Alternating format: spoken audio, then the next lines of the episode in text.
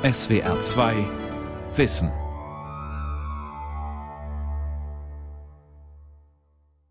Mit der SWR2 Aula und dem Thema Vergangenheit, die nicht vergehen will, Sklaverei und Sklavenhandel am Mikrofon Ralf Kaspari.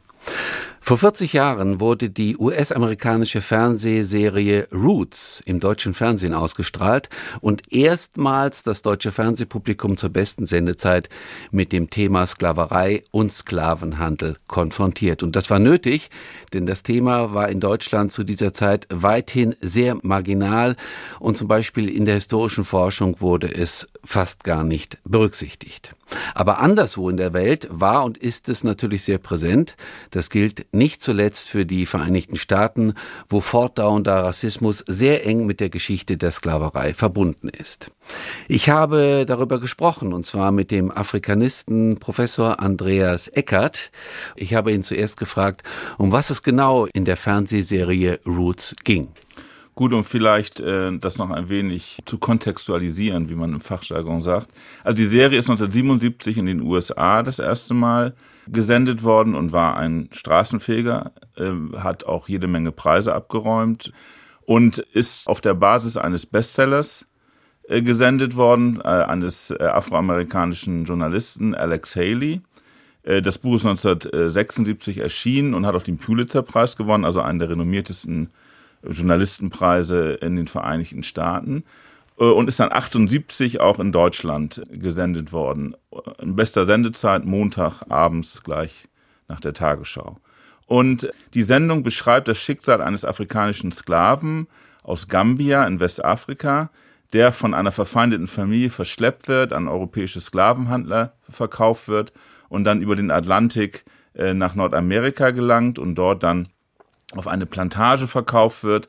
Und dann zeigt die äh, Serie zu sagen, es ist eine Art Familiensaga, also eben auch die Geschichte seiner Nachkommen bis äh, zum Ende der Sklaverei im amerikanischen Bürgerkrieg 1865. Und zu sagen, die Wucht äh, dieser Serie gerade in den USA erklärt sich auch dadurch, dass eigentlich zum ersten Mal vor einem breiten Fernsehpublikum die Geschichte der Sklaverei tatsächlich vor allem aus der Sicht eines Versklavten erzählt wurde.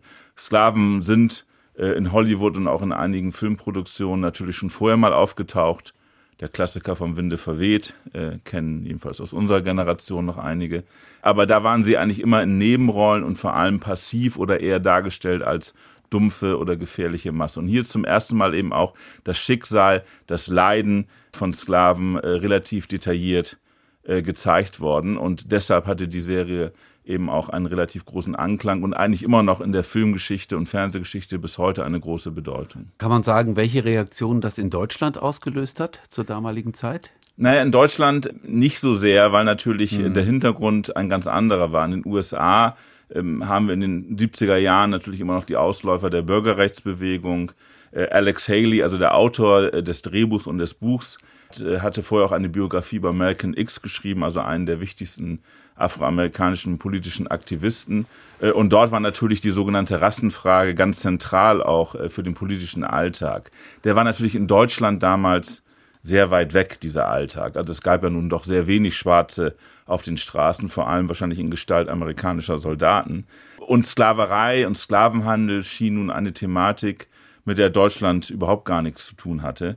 Von da wurde das zwar wahrgenommen als ein relativ spannender, vielleicht auch vielleicht ähm, berührender Film, äh, aber eben nicht als eine auch politisch wichtige Sendung. Und man kann eben den großen Unterschied sehen. Ein Jahr später ist ebenfalls aus Amerika kommt die Sendung Holocaust Richtig, im deutschen ja. Fernsehen gelaufen. Und die hat natürlich ganz mhm. andere Weitungen gehabt, weil hier eine Geschichte äh, angesprochen wurde, die zwar auch in Deutschland durchaus partiell verdrängt worden war, wenngleich zu diesem Zeitpunkt Ende der 70er Jahre natürlich der Nationalsozialismus schon lange Thema äh, in der Öffentlichkeit und in Schulen war. Aber das hat natürlich eine ganz andere Reaktion hervorgerufen. Und wenn man diese beiden Sendungen vergleicht, kann man sehr schön sehen, wie natürlich auch zu sagen, die politische Dimension dann vor allem wirkt, äh, wenn sie auf einen Resonanzboden stößt. Und äh, Roots stieß in sozusagen nicht so sehr auf, auf, auf Kenntnisse und auf überhaupt Betroffenheit. Sie haben gesagt, bei Roots geht es hauptsächlich um die Sicht der, oder um die Sicht auf die Opfer, mhm. äh, auch um Empathie mit den Opfern.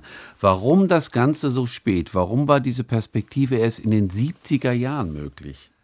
Naja, also es hat natürlich zwischendurch immer schon mal äh, Versuche gegeben und äh, in der politischen Publizistik, äh, natürlich auch in der Fachwissenschaft war Sklaverei etwas länger ein Thema, aber das hat schon doch sehr lange gedauert. Also man muss sich natürlich vorstellen, dass bis in die 50er Jahre hinein äh, wirklich massiv und strikte Rassentrennung äh, herrschte und erst dann so, so langsam in den 60er Jahren dann auch durch äh, einige wegweisende Gerichtsurteile eben auch die Segregation in der Öffentlichkeit, die massive Benachteiligung von äh, Schwarzen in allen Bereichen des öffentlichen Lebens aufgehoben wurde. Aber das war sozusagen eine sehr rezente Geschichte. Das war nicht sehr alt, dieses Thema. Auch in der Wissenschaft, die ersten größeren Untersuchungen äh, zum Sklavenhandel, also die wirklich auch eine gewisse Seriosität beanspruchen konnten, sind aus den 60er Jahren. Also das Thema war in den 70er Jahren noch relativ frisch und neu. Und auch im Film äh, war, waren Schwarze nur sehr selten vertreten. Also bestimmte Filmschauspieler wie Sidney Poitier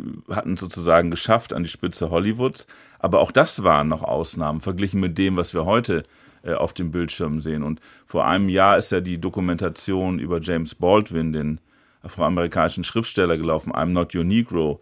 Und das zeigt auch nochmal sehr eindringlich, wie stark auch noch äh, zu sagen Schwarze im kulturellen, im intellektuellen, im öffentlichen Leben auch in den 60er Jahren noch ausgegrenzt angefeindet wurden. Auch das FBI hat sich äh, sehr stark gegen afroamerikanische Politiker und Aktivisten eingesetzt. Wir wissen, dass der damalige FBI-Präsident Edgar Hoover massiv zum Beispiel gegen Martin Luther King Material mhm, ja. gesammelt. Also sozusagen, ja. das sind alles Geschichten, die nochmal sehr deutlich zeigen, dass das Thema in den 70er Jahren eigentlich noch vergleichsweise frisch war. Ja.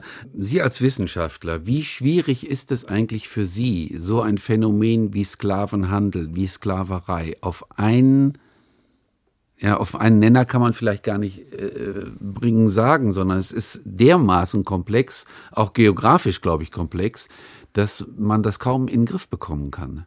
Nein, zumal es ja auch nicht die Sklaverei gibt und äh, ja. äh, wenn Sie in entsprechende Bücher schauen, wird es immer sehr schwierig zu definieren, was Sklaverei eigentlich ist. Und wenn man vergleicht etwa Sklaverei im antiken Rom mit dem, was heute viele als Sklaverei bezeichnen würden, nämlich Zwangsprostituierte, die etwa ne, aus, aus, oder Zwangsarbeiter, aus oder Zwangsarbeiter, die äh, auf Baustätten unserer nächsten mhm. oder übernächsten Fußball-WM schuften. Also das sind natürlich Phänomene, die eine gewisse Ähnlichkeit haben, aber doch sehr unterschiedlich sind. Von daher ist es sehr, sehr schwierig, sozusagen einen gemeinsamen Nenner für alle Phänomene von Sklaverei in der Weltgeschichte zu finden.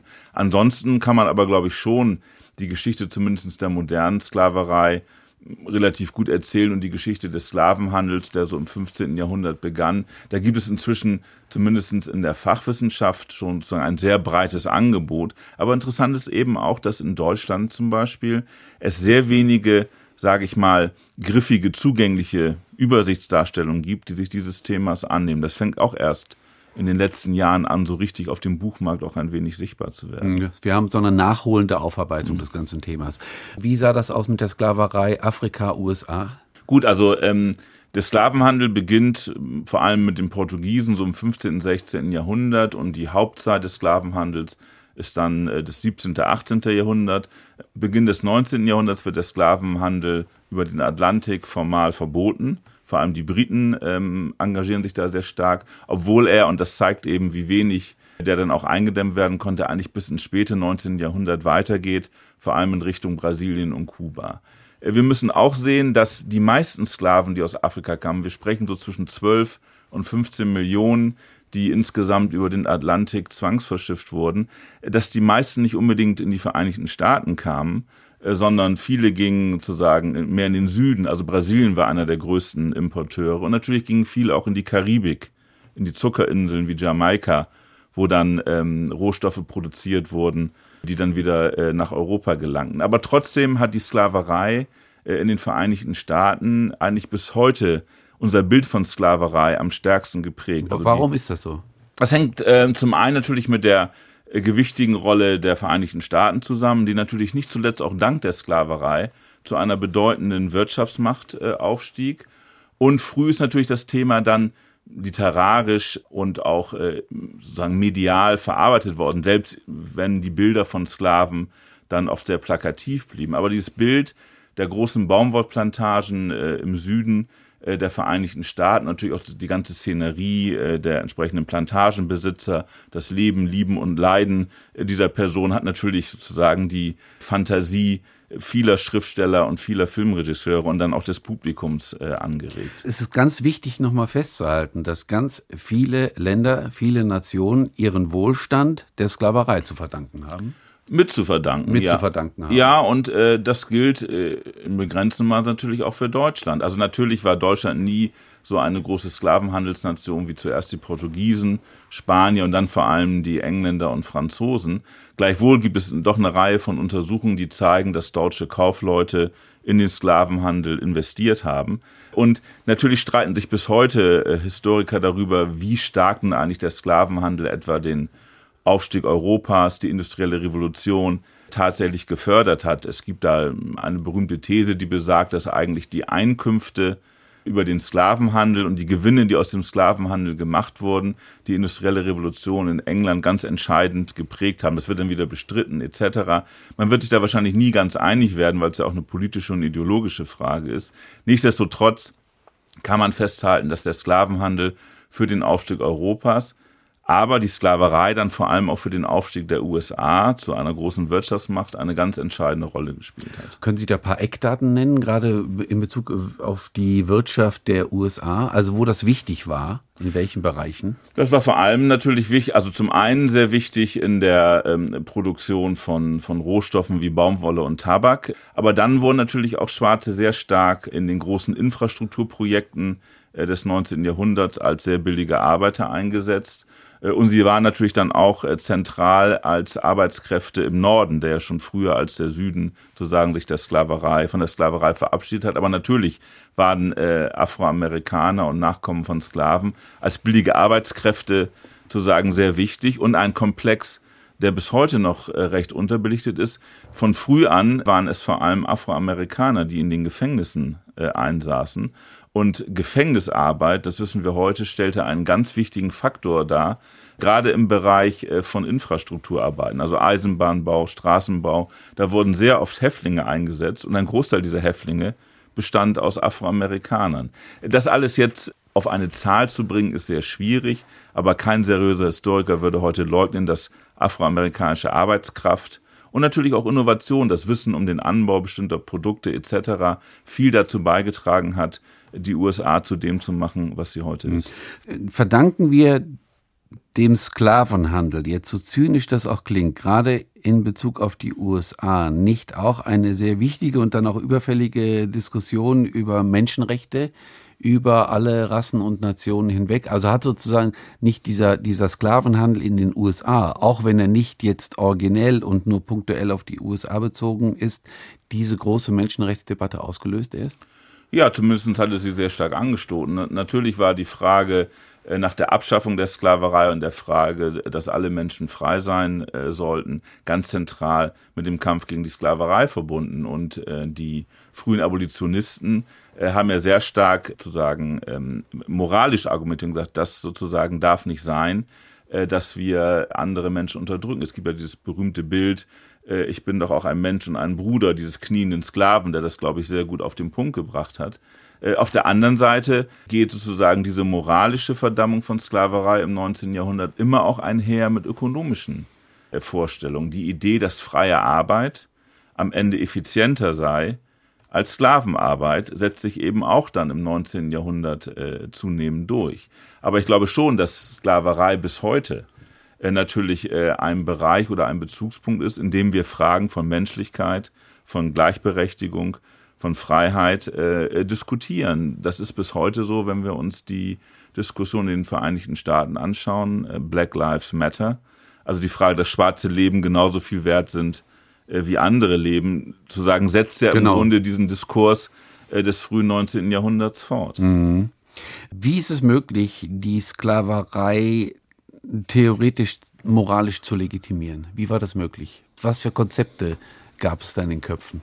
Na, es gab sozusagen äh, zum einen das Konzept, dass äh, Afrikaner nur über den oder schwarze Menschen nur über die Sklaverei gleichsam das war vor allem eine christliche Variante, in einen, in einen Rahmen gebracht werden können, der ihnen ermöglicht, sukzessive frei zu werden. Also Afrika wurde sozusagen als Höllenschlund imaginiert und Afrikaner dort rauszuholen, ihnen auch das Ethos der harten Arbeit äh, zu lehren und dann über mehrere Generationen hinweg sie vielleicht dann irgendwann mal zu befreien.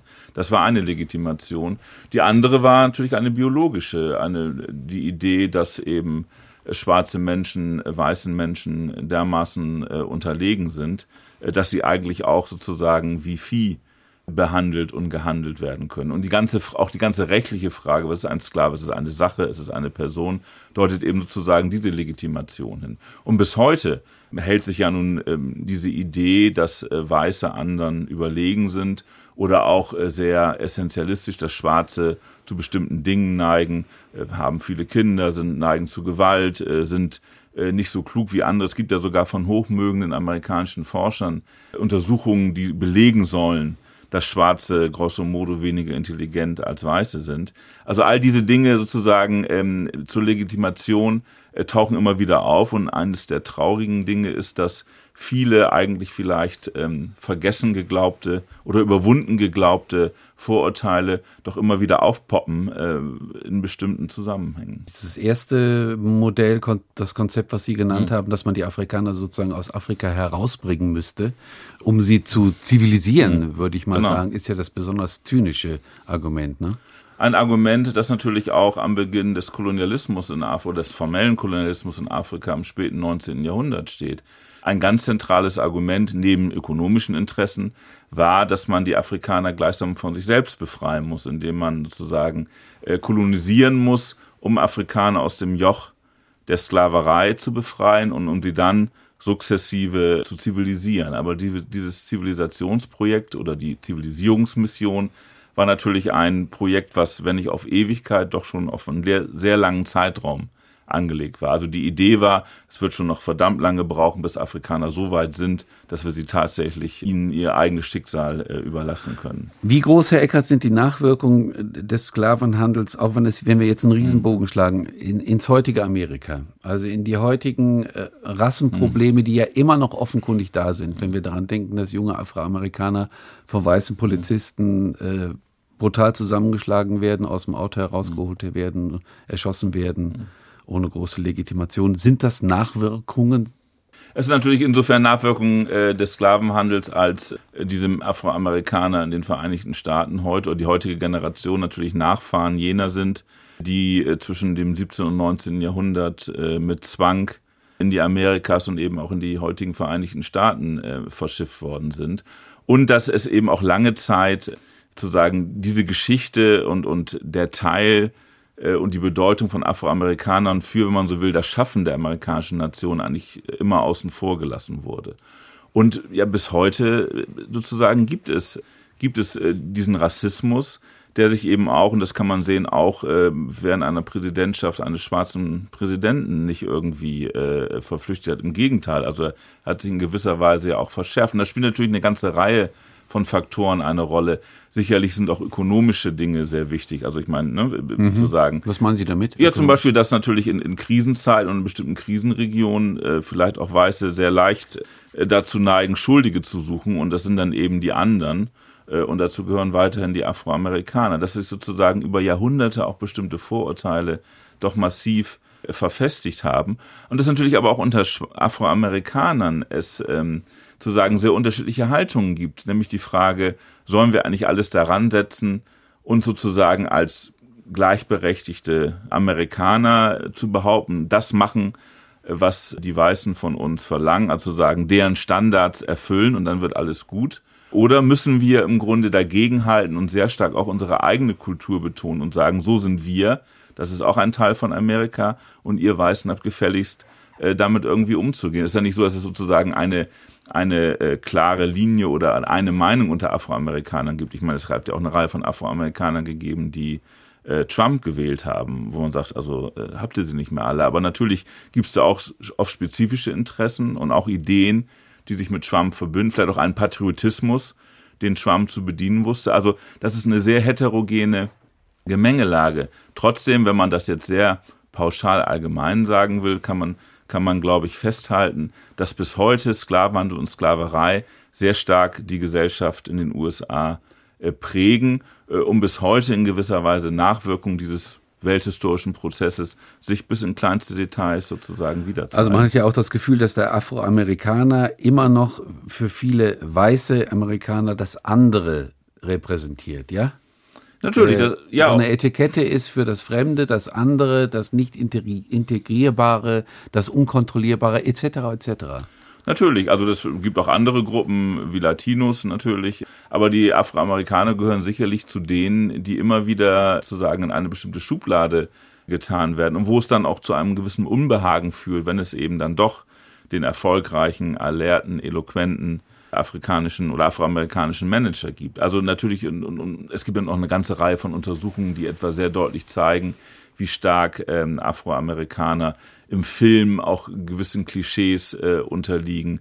Dann natürlich die Idee des afroamerikanischen Athleten, aber nur bestimmte Sportarten, Laufen ja, Schwimmen nein. Und so, also es gibt, das ist sozusagen voll, voller, also der Topf des Rassismus ist mhm. sozusagen äh, äh, voller, äh, voller Zutaten. Aber Afroamerikaner na, zu sagen scheinen in den Vereinigten Staaten bis heute immer noch sozusagen am besten das andere, das, was man nicht will, das, was sozusagen Gefahr bedeutet, äh, zu äh, repräsentieren, wie insgesamt auch Afrika natürlich immer zu sagen, der Bereich ist oder die Region ist, die das vermeintlich schlechte andere, das, was wir nicht sein wollen, oder dafür steht. Wenn wir zu solchen modernen Phänomenen, Sie haben es eben angesprochen, wie Zwangsarbeit, Zwangsprostitution kommen, ist das für Sie die moderne Form des alten Sklavenhandels? Ja, der Sklavenhandel hat sich schon äh, in gewisser Weise ähm, gewandelt. Also es wäre, glaube ich, jetzt zu platt zu sagen, das ist eine, das ist eine Kontinuität. Vor allem muss man natürlich auch sehen, dass ähm, Sklaven seinerzeit äh, eine begehrte Ware waren. Also sozusagen, es gab ja einen Mangel an Arbeitskräften und Sklaven sozusagen konnten den bedienen. Ein Großteil der heutigen modernen Sklaven, wie sie einige nennen, sind natürlich auch viel leichter austauschbar. Es gibt, das hat natürlich auch mit demografischen äh, Veränderungen zu tun. Und der Sklavenhandel ist, äh, funktioniert heute natürlich sehr viel äh, verborgener. Bis zum 19. Jahrhundert wurde sehr offen Sklaven. Es gab Sklavenmärkte in den großen äh, Städten, äh, es gab Sklavenmärkte in den Vereinigten Staaten. Heute ist das alles sehr viel clandestiner, ne? aber äh, umso effizienter. Und dann ist natürlich schon ähm, sozusagen ein interessanter Unterschied, der auch nochmal den Begriff der Freiheit in ein neues Licht rückt. In der Zeit des Sklavenhandels wurden Sklaven gegen ihren Willen in die Amerikas verschifft. Viele Afrikaner, die heute etwa das Mittelmeer überqueren, könnte man ein wenig zynisch als die Freisten der Freien bezeichnen. Die tun das aus freiem Willen, sie investieren sogar relativ viel Geld und riskieren oft ihr Leben, um nach Europa zu gelangen. Sind sie aber erstmal dort und haben es irgendwie geschafft, sind sie höchst verwundbar und äh, ne, werden sehr leicht ausgebeutet, gerade die, die vielleicht keine vernünftigen Papiere haben. Also das zeigt nochmal, dass sich die Dinge durchaus verändert haben, dass sich auch die Kategorien, mit denen wir diese Menschen bezeichnen, geändert haben. Ja. Aber nichtsdestotrotz sozusagen äh, es immer noch so ist, dass viele Menschen und nicht zuletzt auch viele aus Afrika weiterhin sozusagen massiv ausgebeutet sind und zu den verwundbaren, verwundbarsten der Verwundbaren auf dem globalen Arbeitsmarkt sind. Ja, und sie scheinen ja auch in Bezug auf den Flüchtlingsstatus oftmals noch wie früher rechtlos zu sein. Also sie sind in so einer Art, ähm, wie soll man sagen, in so einer Art Dazwischensituation. Absolut. Zumal, ich meine, jetzt äh, zu sagen, kommen wir auf diese Flüchtlingsfrage, die natürlich nochmal eine besondere, besonders äh, komplexe äh, Situation beschreibt. Aber viele der sogenannten Flüchtlinge, die aus Afrika kommen, sind äh, wohl situiert nicht, aber zumindest haben sie investiert mhm. äh, sind, gehören oft zu den sogar etwas besser gebildeten. Und sozusagen, sie, sie investieren, sie gehen aus eigenem Willen äh, dieses Risiko ein. Das war natürlich mit den Sklaven, die in die Amerikas kamen, völlig anders. Und deswegen sind natürlich viele immer noch unter diesem Stigma, ähm, äh, dass sie sozusagen ne, als, ähm, als Faule, als irgendwie ne, Leute, die vor allem unseren Sozialstaat ausnutzen wollen, was, was gar nicht stimmt. Also wir wissen, dass das Bruttosozialprodukt vieler afrikanischer Länder heute zu einem nicht geringen Teil von Rückzahlungen bzw. Geldüberweisungen ne, von Afrikanern in der Diaspora getragen wird. Also die Leute kommen auch schon her, um zu arbeiten, um Geld zu verdienen und teilweise auch um das Geld zurück äh, in die Heimat äh, zu bringen. Das, das, heißt, die Entscheidungen, die diese Leute machen, sind äh, zu sagen durchaus sehr strategisch, aber im Sinne von, ne, wir wollen dort unsere Fähigkeiten einsetzen und dann äh, Geld zurücküberweisen. Das gilt natürlich nicht für alle, aber doch für einen großen Teil. Äh, für die Sklaven, die in die Amerikas verschifft wurden, gab es diese Option nicht. Die wurden sozusagen äh, auf ein Boot geschleppt und dann waren sie völlig ihrem Schicksal ausgeliefert und waren reine Arbeitssklaven. Ich bleibe nochmal bei der unmittelbaren Gegenwart. Sie als Afrikanist, der auch lehrt an der Uni und der Studenten, eh, zukünftige mhm. Afrikanisten ausbildet. Welche Rolle spielt das bei Ihnen mhm. heute, der Sklavenhandel oder die, die mhm. Sklavenproblematik? Und welche Rolle spielt das für Ihre Studenten? Das Thema ist ein Thema, was äh, äh, in der Lehre durchaus sehr präsent ist, wobei man natürlich immer dann vorsichtig sein muss, jetzt äh, zu sagen, die Geschichte Afrikas äh, nicht nur auf die Sklaverei zu reduzieren, weil das natürlich auch sehr rasch so eine, eine Opferrolle äh, für den gesamten Kontinent äh, nach sich ziehen könnte. Aber es ist ein Thema, an dem viele Studierende auch interessiert sind. Auch natürlich ein Thema, was jetzt äh, aus eher didaktischen Gründen sich gut dazu eignet, sehr verschiedene Methoden äh, auch in Anschlag zu bringen. Es gibt ja eine eher statistische äh, Variante, die auch sehr genau, wie viele Sklaven sind es überhaupt, wie zählt man das, an welche Quellen kommt man ran, bis hin zur Perspektive, welchen Handlungsspielraum hatten denn eigentlich Sklaven? Hatten die einen? In gewisser Weise schon. Es gibt ja eine Literatur, die auch sehr deutlich macht, dass zum A natürlich afrikanische Herrscher oft in den Sklavenhandel involviert waren und eine sehr wichtige Rolle gespielt haben. Also ohne die hätten die Europäer auch keine Sklaven kaufen können.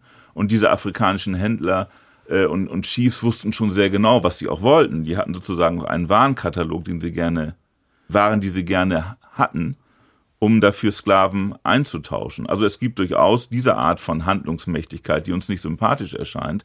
Aber viele Forscher würden heute sagen, dass natürlich der Sklavenhandel sehr stark auch äh, mit Aktivitäten von Afrikanern äh, verknüpft ist, äh, ohne jetzt die Europäer irgendwie aus der Verantwortung zu nehmen. Mhm. Aber auch auf den Plantagen in Arbeitssituationen hatten Sklaven, wenn auch gering, die Möglichkeit etwa Arbeit zu verzögern, sozusagen, ne? Ähm, auch teilweise die Produkte zu zerstören, äh, sich auch politisch zusammenzuschließen, äh, versuchen Widerstand zu leisten. Also man darf die Geschichte nicht romantisieren. Es wäre aber auch falsch, Sklaven nun als willenlose Opfer nur darzustellen. Das wollte ich gerade sagen. Also was Sie gesagt haben, ist ja nochmal ganz wichtig, dass es eben nicht nur Opfer waren, sondern dass sowas wie eine afrikanische Elite auch sehr aktiv da mitgemacht hat. Also Art eine afrikanische Elite äh, äh, aktiv mitgemacht, das muss man so sagen, selbst wenn es sozusagen politisch heikel ist, weil man, weil viele dadurch gleich die Möglichkeit sehen, äh, die Europäer irgendwie freizusprechen. Das war sozusagen ein gemeinsames Geschäft, das auf Initiative der Europäer,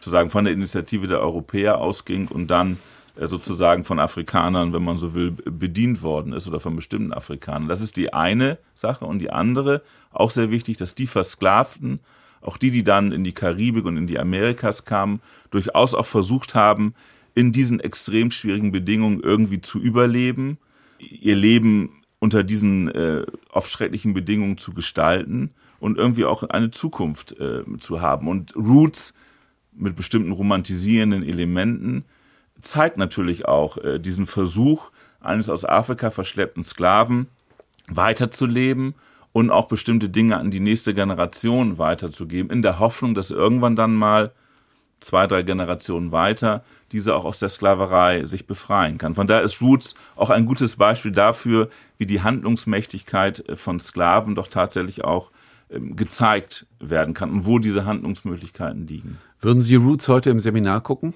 Ja, ich habe sogar das einmal schon gezeigt. Es gibt jetzt auch eine, eine Neuverfilmung, äh, also Neufernsehserie, die vor zwei Jahren, glaube ich, in den USA rausgekommen ist, aber nur vier Teile, die an das ältere Vorbild nicht heranreicht. Aber es ist eigentlich ein ganz guter Einstieg äh, in die Thematik, an der sich dann sehr viele Fragen aufzeichnen lassen. Also ich kann nur empfehlen, yeah.